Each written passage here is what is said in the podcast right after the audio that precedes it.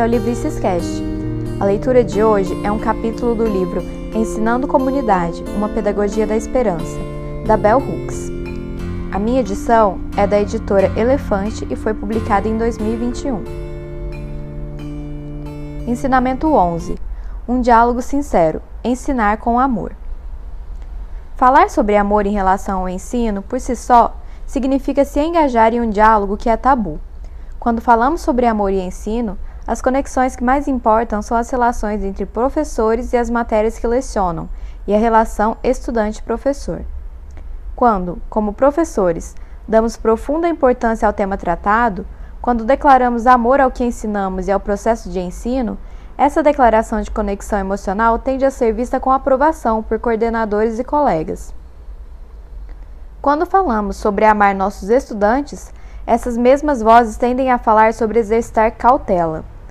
Elas nos advertem sobre os perigos de se aproximar demais, entre aspas. Conexões emocionais tendem a ser suspeitas em um mundo no qual a mente é valorizada acima de tudo, no qual predomina a ideia de que as pessoas podem e devem ser objetivas. Tanto durante meus anos de estudante quanto no decorrer de minha carreira como professora, Fui criticada por ter muita paixão, por ser emotiva demais, entre aspas. Disseram-me repetidas vezes que sentimentos de afeto impedem a capacidade de uma pessoa de ser objetiva.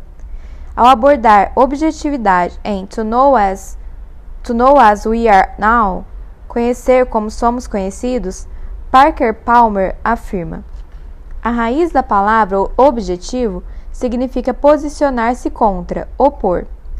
Este é o perigo do objetivismo. É o modo de saber que nos coloca como adversários em relação ao mundo. De fato, o objetivismo nos colocou em uma relação de adversários uns com os outros. Fecha a citação. Nos meus anos de estudante, percebi que os professores e as professoras que valorizavam a objetividade geralmente careciam de habilidades básicas de comunicação. Não raro, patologicamente narcisistas, essas pessoas não conseguiam se conectar. Às vezes, interpretavam como ameaça quaisquer esforços dos estudantes para criar uma conexão emocional com elas. Foi a inabilidade de professores e professoras de se conectar que me levou a questionar a supervalorização da objetividade. Embora eles se mantivessem a certa distância de nós, estudantes, e do mundo, não havia evidências de que essa distância os fazia enxergar tudo de forma mais cristalina, ou os tornava mais justos, corretos. O argumento a favor da objetividade era o de que ela nos livrava do apego a perspectivas ou indivíduos específicos. Objetividade tornou-se sinônimo de, abre aspas, ponto de vista imparcial, fecha aspas. Os professores e as professoras que se orgulhavam da capacidade de serem objetivos ou objetivas eram, na maioria das vezes, aqueles que abertamente se afirmavam na casta, na classe ou no prestígio de sua posição social. Parker argumenta: Citação. A opressão exercida sobre minorias culturais pela versão masculina, branca e de classe média de verdade da verdade vem, em parte, da mentalidade dominadora do objetivismo. Uma vez que uma pessoa objetivista apresenta os fatos, nenhuma escuta é necessária, nenhum outro ponto de vista é necessário. Os fatos, afinal, são os fatos. Tudo que resta é fazer com que as demais pessoas entrem em conformidade com a verdade, entre aspas, objetiva. Fim de citação. É esse desejo de fazer os outros entrarem em conformidade que se mescla com o desejo de dominar e controlar, o que Parker chama de mentalidade dominante do objetivismo. Onde há dominação, não há espaço para o amor. Imbuído na noção de objetividade está o pressuposto de que, quanto mais distância mantivermos de algo, mais olharemos para isso com neutralidade. Embora esse não seja sempre o caso, é um modo de pensar sobre conhecimento que continua a dominar a mente de professores e professoras que temem se aproximar demais dos estudantes e de outros professores. Explicando a dialética do objetivismo, Parker Palmer escreveu: citação, O ideal do objetivismo é o aprendiz como uma tábula rasa, recebendo impressões não adulteradas de quaisquer fatos ao redor. A meta do objetivismo é eliminar todos os elementos de subjetividade, todos os vieses e preconceitos para que o nosso conhecimento possa se tornar puramente empírico. Fim de citação. Enquanto o objetivismo pode ser viável nas ciências empíricas e em matérias orientadas por fatos, ele não pode servir como base útil para o ensino e aprendizagem nas aulas de humanidades. Nessas disciplinas, muito do que os estudantes buscam saber requer engajamento não apenas com o material, mas com os criadores cujas obras estudamos. Por vezes, o objetivismo em espaços acadêmicos é uma cortina de fumaça que disfarça a dissociação. Em Lost in the Mirror, Perdido no Espelho, o psicoterapeuta Richard Moscovitz descreve a dissociação como, abre aspas, um mecanismo de defesa no qual as experiências são divididas em compartimentos desconectados uns dos outros. Fecha aspas. Professores que temem se aproximar de estudantes talvez os objetifiquem como forma de sustentar a tão estimada objetividade. É possível que optem por pensar nos estudantes como recipientes vazios dentro dos quais derramam conhecimento, recipientes sem opinião, pensamentos, problemas pessoais, etc. Negar a integridade e a presença emocional dos estudantes talvez ajude professores e professoras incapazes de se conectar a se concentrar na tarefa de compartilhar informações, fatos, dados e suas interpretações, sem qualquer interesse em escutar os alunos e alunas ou prestar atenção neles. Isso faz a sala de aula um ambiente onde não é possível ocorrer o aprendizado de excelência. Quando professores e estudantes avaliam as experiências de aprendizagem, identificando as aulas que realmente importam, ninguém dá testemunho sobre quanto aprendeu com professores e professoras dissociados, autocentrados e incapazes de se conectar. Muitos educadores e educadoras carismáticos são narcisistas. Ainda assim, talvez eles se orgulhem de sua habilidade de passar por cima do narcisismo para criar empatia e cuidar do destino de estudantes, tanto na sala de aula quanto fora dela. Assim como todo professor e professora zeloso, eles percebem que, para ter sucesso na sala de aula, sucesso aqui encarado como grau de abertura para que estudantes aprendam, retomando o significado da raiz da palavra educar, que é conduzir para fora, precisam nutrir indiretamente, quiçá diretamente, o crescimento emocional dos estudantes.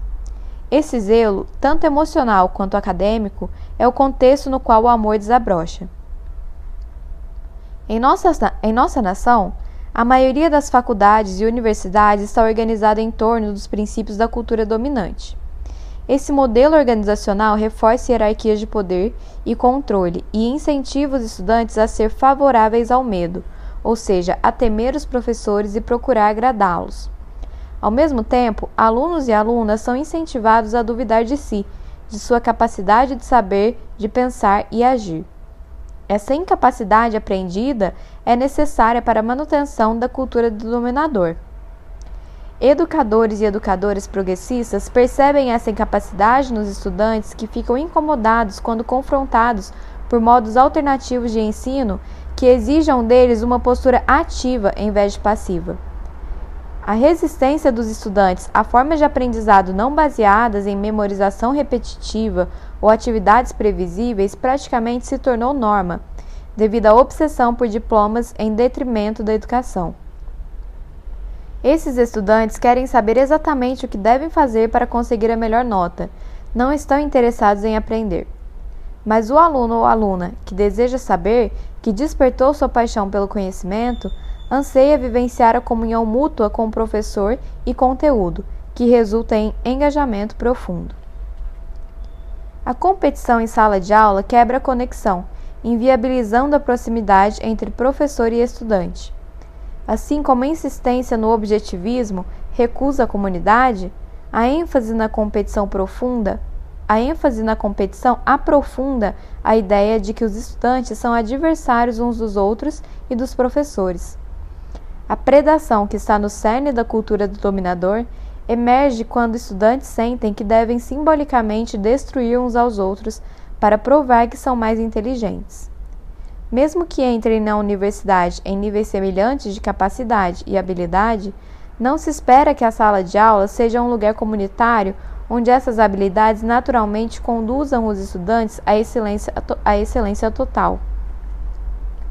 A competição arraigada nas práticas desumanizantes de humilhação, de rituais sadomasoquistas, de poder, impossibilita o comunalismo e impede a formação de comunidade. Se alunos e alunas entram em uma turma compartilhando habilidades e capacidades semelhantes, e, portanto, laços comuns, devem ser empregadas estratégias de distanciamento e de separação para romper efetivamente esses laços orgânicos. Em vez de serem ensinados a se ver como camaradas, são educados para ver uns aos outros como adversários competindo pelo prêmio de pessoa inteligente o suficiente para dominar os demais. A cultura do dominador promove um objetivismo calculado que é desumanizante. Por outro lado, um modelo de parceria mútua promove um engajamento do eu que humaniza, que torna o amor possível. Comecei a pensar sobre a relação entre o amor e a luta pelo fim da dominação no esforço de entender os elementos que resultaram em movimentos bem-sucedidos por justiça social em nossa nação. Olhando para a luta antirracista pelos direitos civis, um dos mais revolucionários movimentos por justiça social no mundo, ficou evidente que o foco em uma ética do amor foi, fatal, foi fator central para o sucesso do movimento. Em Tudo sobre o Amor, Novas per Perspectivas, definiu o amor como uma combinação de carinho, comprometimento, conhecimento, responsabilidade, respeito e confiança. Todos esses fatores operam de forma independente.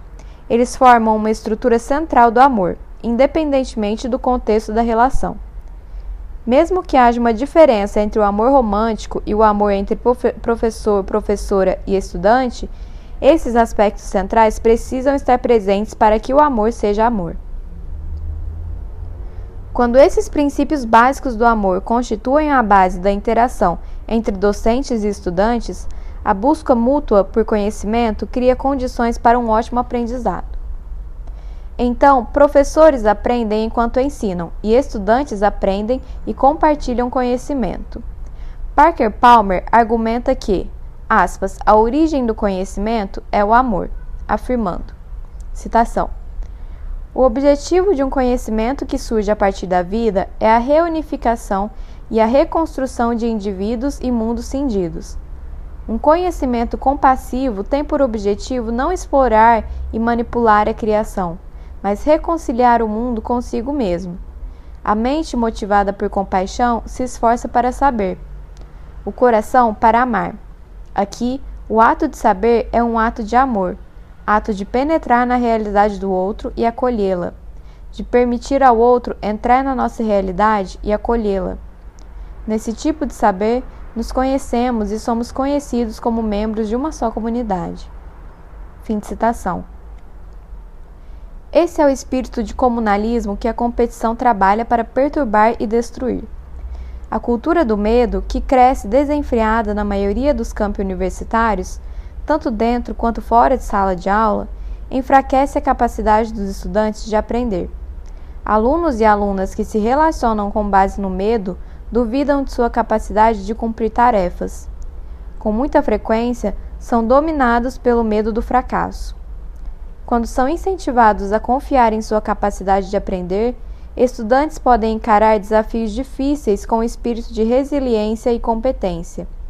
Quando eu lecionava em uma faculdade metodista de artes, onde professores e a equipe administrativa afirmavam, em variados graus, a necessidade de ter diversidade e de valorizar a diferença no campus, fiquei impressionada com o fato de que ninguém queria lidar com a realidade de que a maioria dos estudantes vinha de lares onde a educação religiosa incentivara a temer a diferença, a excluir em vez de incluir vozes e perspectivas diferentes da sua própria, a evitar a diversidade.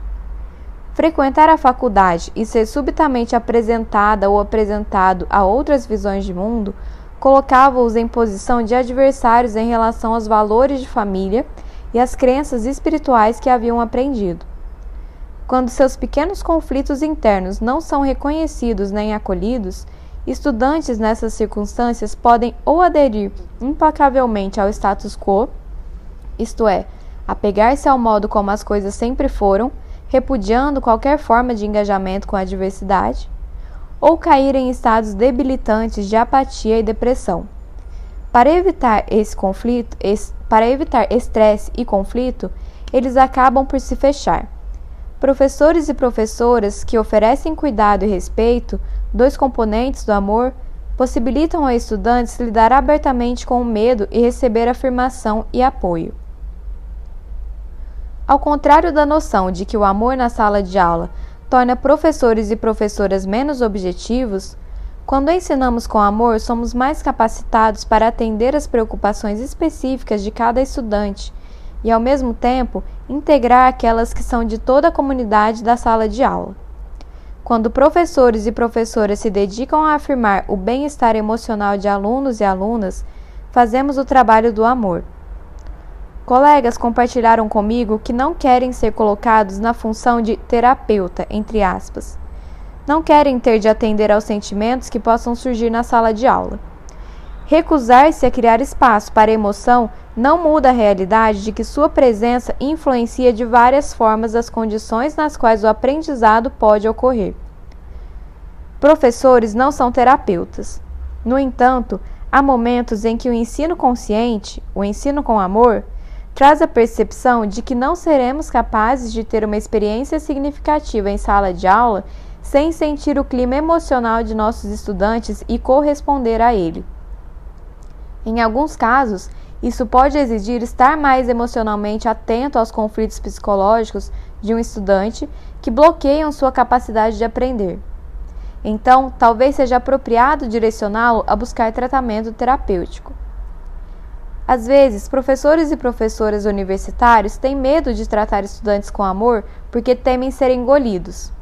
Eles receiam ficar enredados demais nos dilemas de um aluno. Esse medo é intenso em qualquer pessoa que, que seja incapaz de estabelecer limites apropriados. A maioria de nós foi criada com um entendimento distorcido do amor. Ensinaram-nos que o amor enlouquece, nos desnorteia e nos torna bobos, incapazes de estabelecer limites saudáveis. Em meu ensino com o amor, ao fim do semestre, havia estudantes na minha sala reclamando que não receberam a nota que esperavam. Afinal, eu me importava com eles. Para esses estudantes, meu amor e meu cuidado me levariam a atribuir-lhes notas maiores do que eles mereciam. Vivi essa experiência muitas vezes. Por fim, passei a debater abertamente no início de cada curso que não haveria correlação entre meu amor pelo aluno e sua nota, a qual seria unicamente determinada pela qualidade do trabalho.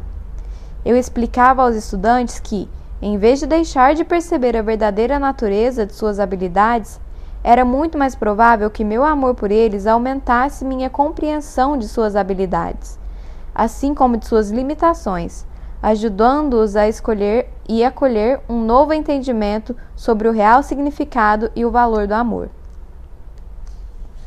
Quando somos professores e professoras e ensinamos com amor, combinando cuidado, comprometimento, conhecimento, responsabilidade, respeito e confiança, frequentemente somos capazes de entrar na sala de aula e ir direto ao cerne da questão.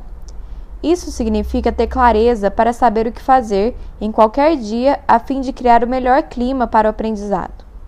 Professores e professoras comprometidos todos os dias com o mesmo estilo de aula, que temem qualquer digressão do planejamento concreto, perdem a oportunidade de se engajar por inteiro no processo de aprendizagem. A probabilidade de terem uma sala de aula organizada, onde os estudantes obedecem à autoridade, é muito maior. A probabilidade de se sentirem satisfeitos porque apresentaram todo o conteúdo que queriam cobrir é muito maior. Ainda assim, estão perdendo a experiência mais potente que podemos oferecer a nossos estudantes, a oportunidade de se engajarem com totalidade e compaixão no aprendizado. Em geral, professores preferem ignorar sentimentos emotivos na sala de aula porque temem o conflito que pode surgir. Por mais que todo mundo goste de imaginar que o campus universitário é um lugar sem censura, onde a liberdade de expressão prevalece e os estudantes são incentivados a se engajar em debates e trocas dialéticas, a realidade oposta é um retrato mais fiel do que acontece nas salas de aula do ensino superior. Com bastante frequência, os estudantes sentem medo de falar por receio de afastar professores, professoras e colegas. Ficam aterrorizados com a ideia de discordar, se pensam que isso pode resultar em conflito. Mesmo que nenhum de nós imagine ser possível ter um relacionamento romântico em que não haja o mínimo conflito, estudantes e às vezes professores e professoras, sobretudo em salas de aula onde há diversidade, tendem a ver a presença de conflito como ameaça à continuidade da troca crítica e como um indício de, de que a comunidade não é possível quando há diferença. Muitos de nós não testemunhamos trocas críticas na família de origem quando diferentes pontos de vista são expressos e os conflitos são resolvidos de modo construtivo. Em vez disso, levamos ao ambiente da sala de aula medos e ansiedades mal resolvidos. A sala de aula amorosa é um lugar onde estudantes aprendem, tanto pela presença quanto pela prática do professor, que a troca crítica pode acontecer sem diminuir o espírito de ninguém que as tensões podem ser resolvidas de forma construtiva. Esse não será necessariamente um processo simples. Quando ministrei um seminário sobre a obra do romancista e ensaísta afro-estadunidense James Baldwin, parti do pressuposto de que os estudantes inscritos para o curso estavam cientes de que ele era homossexual e que queriam saber mais sobre como essa vivência havia influenciado sua obra. Eu lecionava em uma instituição pública em uma sala de aula predominantemente não branca. A princípio, não estava preparada para lidar com uma turma em que alguns dos alunos ficaram chocados ao saber que Baldwin era gay e fizeram comentários abertamente homofóbicos. Esses estudantes também partiram do pressuposto de que poderiam dizer qualquer coisa, uma vez que a questão gay estava lá fora e não aqui dentro, conosco. O pensamento heterossexista deles os impediu até mesmo de levar em consideração que poderia haver estudantes gays presentes naquele curso. Desde o momento em que a aula começou, precisei trabalhar com gentileza para estabelecer uma comunidade de aprendizagem em um contexto no qual a expressão de pontos de vista diferentes era uma ameaça em potencial ao bem-estar de estudantes gays e héteros não homofóbicos. Ao falarmos abertamente sobre o contexto do amor em comunidade, precisamos discutir a atitude de não expressar um ponto de vista se ele for ofensivo a outras pessoas nesse ambiente. Precisamos confrontar a diferença entre discurso de ódio e opinião. Estudantes que reagiram de forma irracional ao saberem da homossexualidade de James Baldwin precisaram aprender também que não somos plateia para seus surtos. Nosso grupo se tornou uma comunidade de ensino porque privilegiamos respeito e responsabilidade como valores necessários em um contexto em que o ponto de vista de uma pessoa poderia ofender a autoestima e o bem-estar da outra. Alunos e alunas precisaram aprender a diferença entre destruir alguém ou um assunto e oferecer uma crítica cuidadosa. Aquela sala de aula estava carregada de sentimentos emotivos, dolorosos, se eu tivesse ignorado a presença desses sentimentos e agido como se um ponto de vista objetivista pudesse estabelecer ordem, o discurso teria sido, o curso teria sido uma experiência tediosa. Os estudantes teriam lido Baldwin, mas não teriam entendido e sentido a relevância de sua obra. Por meio do esforço para construir comunidade, para construir amor na sala de aula, eles puderam ouvir mais intimamente a declaração de Baldwin sobre o poder do amor. Citação: O amor tira as máscaras sem as quais tememos não conseguir viver e dentro das quais sabemos não conseguir viver. Aqui eu uso a palavra amor entre aspas não meramente no aspecto pessoal, mas como um estado de ser ou um estado de graça. Não no sentido estadunidense infantilizado do ser que é feito feliz, mas na perspectiva árdua e universal de busca, desafio e crescimento. Fim de citação. Eu gostaria de poder declarar que todas as pessoas homofóbicas que participaram desse curso passaram por uma experiência de conversão e abandonaram seu ódio. Não posso. Mas posso declarar que aprenderam a pensar além das fronteiras mesquinhas daquele ódio, e aí reside a promessa de mudança.